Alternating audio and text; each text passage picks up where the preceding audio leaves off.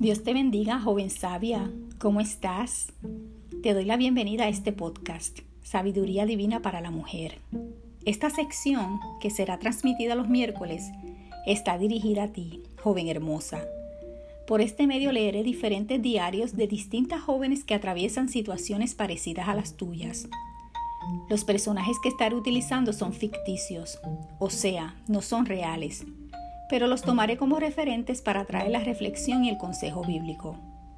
De acuerdo a lo que los personajes cuenten en sus diarios, estaré ayudándote a analizar tu vida, para que seas una cristiana sana en la fe y de esta manera puedas tomar sabias decisiones. Bueno, amiga, quédate pendiente todos los miércoles para que recibas la administración del Espíritu Santo. No te olvides compartir cada audio con tus amigas y hermanas en Cristo. Gracias por tu atención hasta la próxima. Dios te bendiga.